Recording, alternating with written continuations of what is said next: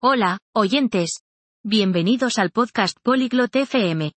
Hoy, tenemos un tema divertido, deportes populares y sus reglas. Escucha a Savannah y Flynn hablar sobre los deportes que les gustan, cómo jugar y cómo ganar. Únete a ellos en esta interesante conversación. Escuchémoslos ahora. 안녕하세요, 플린. 스포츠 좋아하세요? Hola, Flynn. ¿Te gustan los deportes? 네, 좋아해요. 당신은요? Sí, me gustan. ¿Y a ti? 네. 가장 좋아하는 스포츠는 무엇인가요? Sí. ¿Cuál es tu deporte favorito? 저는 축구를 좋아해요. 당신은요? Me gusta el fútbol. ¿Y a ti? 저는 농구를 좋아해요. 축구는 어떻게 하나요? Me gusta el baloncesto. ¿Cómo se juega al fútbol? 축구에서는 두 팀이 있습니다. 그들은 공을 차요. En el fútbol, hay dos equipos. Se patea un balón. 어떻게 이기죠? ¿Cómo se gana? 골을 넣으면 이깁니다. 더 많은 골을 넣은 팀이 승리합니다. Se gana marcando goles. El equipo con más goles gana. 흥미롭네요. 농구는 어떻게 하나요? Interesante. ¿Cómo se juega al baloncesto? 농구에서도 두 팀이 있습니다. 그들은 공을 던집니다. En el baloncesto, también hay dos equipos. Se lanza una pelota. 농구에서는 어떻게 득점하나요?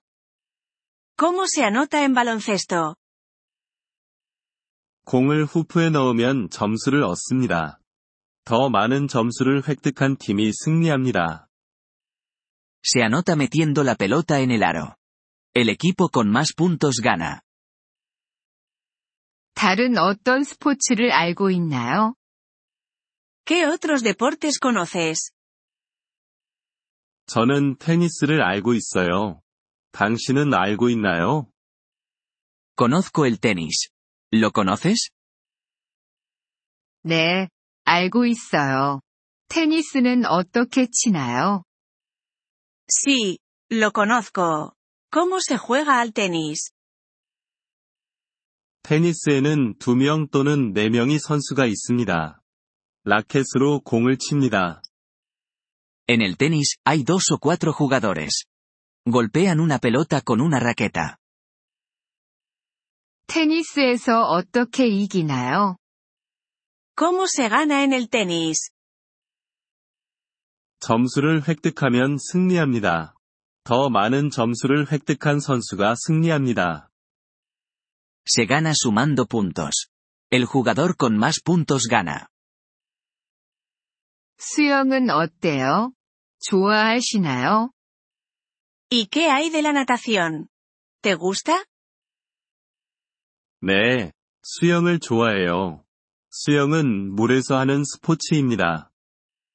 Sí, me gusta la natación. Es un deporte en el agua. 수영에서 어떻게 이길 수 있을까요? ¿Cómo se gana en natación? 가장 빨리 수영하면 승리합니다. 가장 먼저 완주하는 사람이 승리합니다. Se gana siendo el nadador más rápido. El primero en llegar a la meta gana. 저는 달리기도 좋아해요. 알고 계세요? También me gusta correr. ¿Lo conoces? 네, 달리기를 알고 있어요. 달리기는 육상에서 하는 스포츠입니다. Sí, conozco el atletismo. Es un deporte en tierra. 달리기에서는 어떻게 이길 수 있나요? ¿Cómo se gana en atletismo? 가장 빨리 달리는 사람이 승리합니다. 가장 먼저 완주하는 사람이 승리합니다. Se gana siendo el corredor más rápido. El primero en llegar a la meta gana. 스포츠에 대해 알려줘서 고마워요. 플린. Gracias por contarme sobre deportes, Flynn. 천만에요, 사바나. 당신과 스포츠에 대해 이야기하는 게 즐거웠어요. De nada, Savannah. Disfruté hablando de deportes contigo. 이번 Polyglot FM 팟캐스트 에피소드를 들어주셔서 감사합니다. 진심으로 여러분의 지지에 감사드립니다. 대본이나 문법 설명을 받고 싶다면 웹사이트 Polyglot FM을 방문해주세요. 앞으로의 에피소드에서도 계속 만나뵙길 기대합니다. 그때까지 즐거운 언어학습 되세요.